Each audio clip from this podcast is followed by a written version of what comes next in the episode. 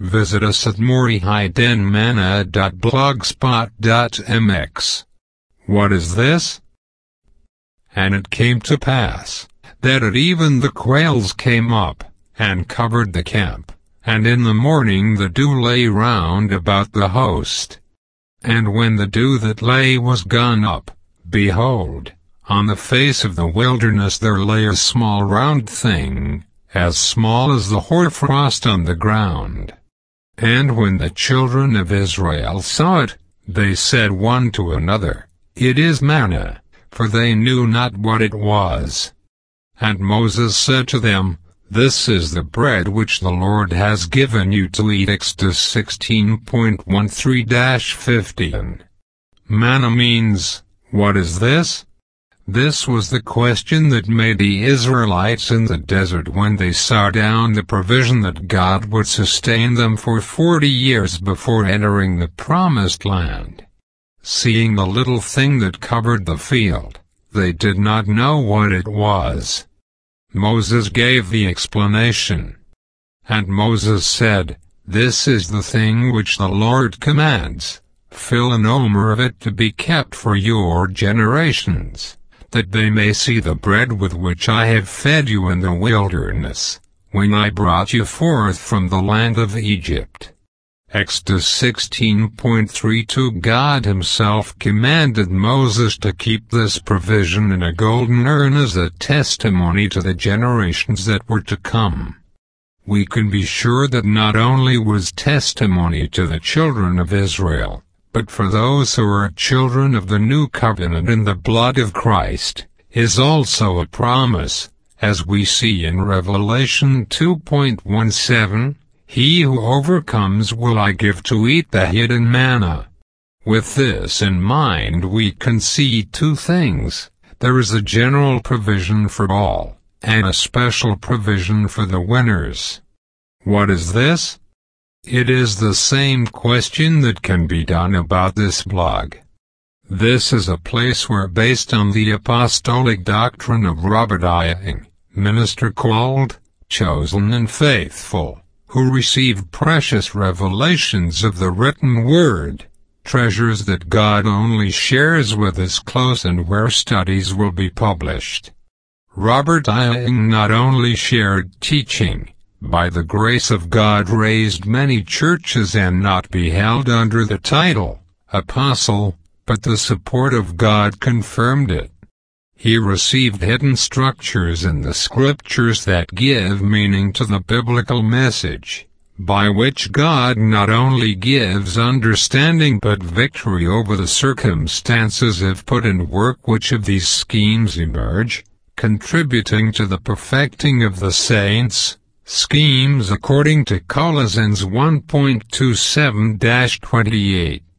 It is Christ in you the hope of glory, whom we preach, warning every man and teaching in all wisdom, that we may present every man perfect in Christ Jesus.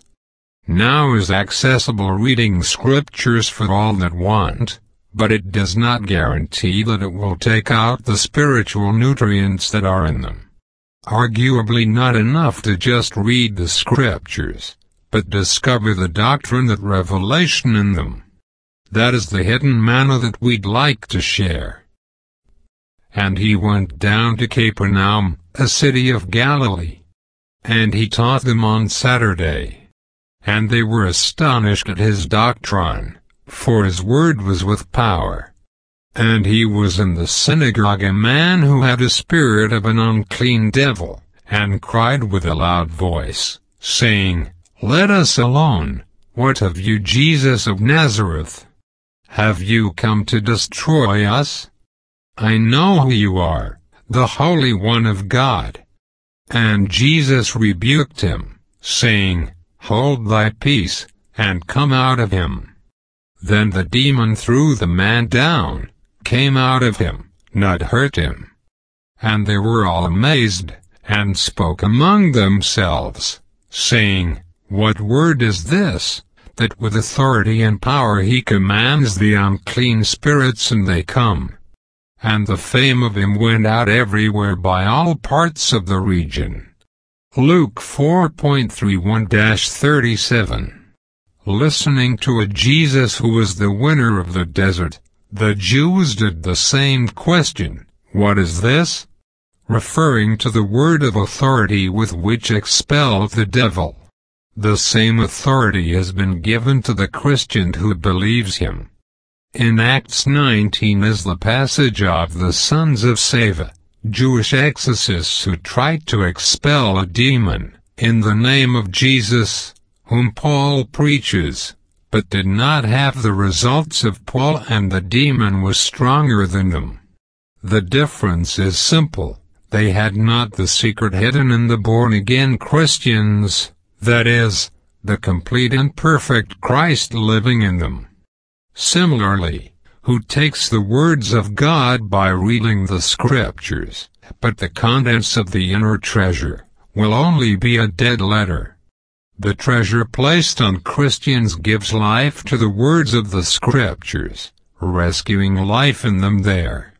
The invitation of this blog is to share the reading of the scriptures from the doctrinal schemes that God gave Robert Ewing with the purpose of discovering some of the secrets hidden in the scriptures. Teachings of Mana. In very general terms, it is possible to see seven aspects in relation to the manna as a provision for the sustenance of the believer. Purposes, vision, testimony, ways, message, ministry, life and willingness, of the seven basic relationships for the Christian with the Word, the world authority, personal life, the plan of God, with God Himself and with His glory, give us an overview of the manna figure of the excellent Word of our God and Savior, as seen in John 17. 1. Descended from the sky before dawn. Exodus 16:13 says, And in the morning the dew lay round about the host. This speaks of a very simple but fundamental principle have the vision of the heavenly origin of the Word of God. It is the provision of grace for each day of the believer. Manna that was given before dawn concerns we have expectation of what God will for this day. In relation to Christ, himself said, I am the living bread which came down from heaven. He also said, Search the scriptures, for in them you think you have eternal life, and they are they which testify of me. In John 17.8 Jesus said, For I have given to them the words which you gave me, and they have received them, and have known surely that I came out from you, and they have believed that you did send me. In short, we read the scriptures must give us a vision of Christ from heaven advertised on them. 2. It was white, according to Exodus 16:31. This is a clear reference to the testimony of the Word. It is pure and holy. Man is what he eats, and feed on the Word it has the effect of cleaning. In John 17.13-17 Jesus says, And now come I to you, and these things I speak in the world, that they might have my joy fulfilled in themselves. I have given them your word, and the world has hated them, because they are not of the world, even as I am not of the world. I pray not that you should take them out of the world, but that you should keep them from the evil. They are not of the world, even as I am not of the world. Sanctify them through your truth, your word is truth. 3. It was small, according to Exodus 16:14. In John 17.18 says, As you have sent me into the world, even so have I also sent them into the world. This tells us that the word produces humility and gentleness. As the manna was tiny it could be carried by the wind to where it wanted The word produces in those who let be affected by it the desire to be guided by ways that are in it. That is humility. Jesus said in Matthew 11, Learn from me, for I am meek and humble of heart. Reading the scriptures is to learn to be like the Master more than increase knowledge about him. As you sent me into the world, Christ was first sent because there was humility in his heart to obey divine authority, and then he sent us waiting obedience from us and submission to his authority. 4. Had honey flavor, according to Exodus 16:31. The Bible repeatedly refers to the scriptures comparing them with honey qualities. It is sweet, is energetic, with little possibility of contamination, etc. In John 17.13-14 we read, And these things I speak in the world, that they might have my joy fulfilled in themselves. I have given them your word, and the world has hated them, because they are not of the world, even as I am not of the world. The message of the word although it is rejected by those who listen, produces comfort and joy to the giver. The Christian is the only person in this world who can experience joy in the midst of his trouble, because it does not depend on the circumstances but on the comfort of the scriptures to everyone personally. 5. It was round, according to Exodus 16:14.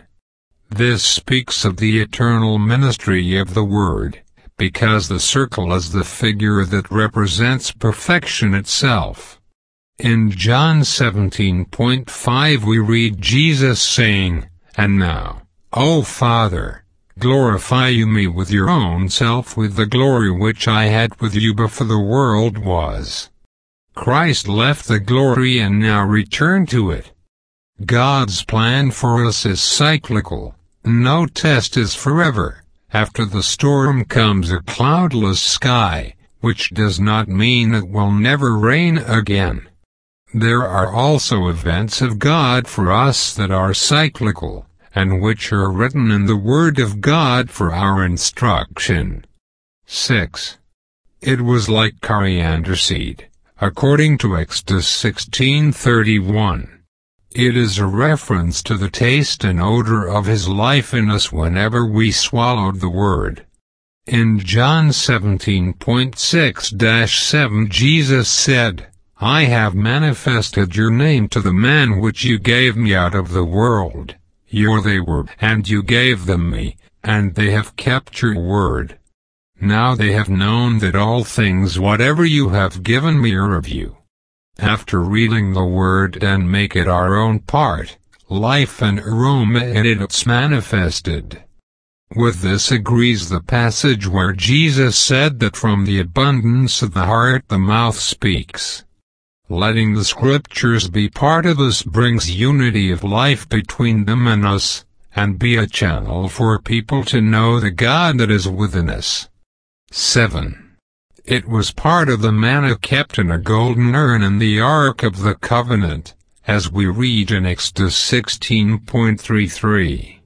This portion of manna was special because it was reserved for later generations as a testimony in a golden urn inside the ark which was located in the Holy of Holies, where God himself lived and revealed to Moses. John 17.20-22 mentions, Neither pray I for these alone, but for them also which shall believe on me through their word, that they all may be one, as you, Father, are in me, and I in you, that they also may be one in us, that the world may believe that you have sent me. And the glory which you gave me I have given them, that they may be one even as we are one. This means that in the prayer of John 17, Christ had already prayed for you and me, even before we were born. There is a glory in the Word of God that in His will He wants to share with us. the original glory that man lost in the Garden of Eden, is recovered more by Christ when he died and rised from the dead, for not only restore us to the original position of the first Adam, but has given us the glory of being his children and the possibility of being part of the glorious bride. This is the invitation of the blog, to come and eat of the hidden manna that God has stored for the believers that overcome.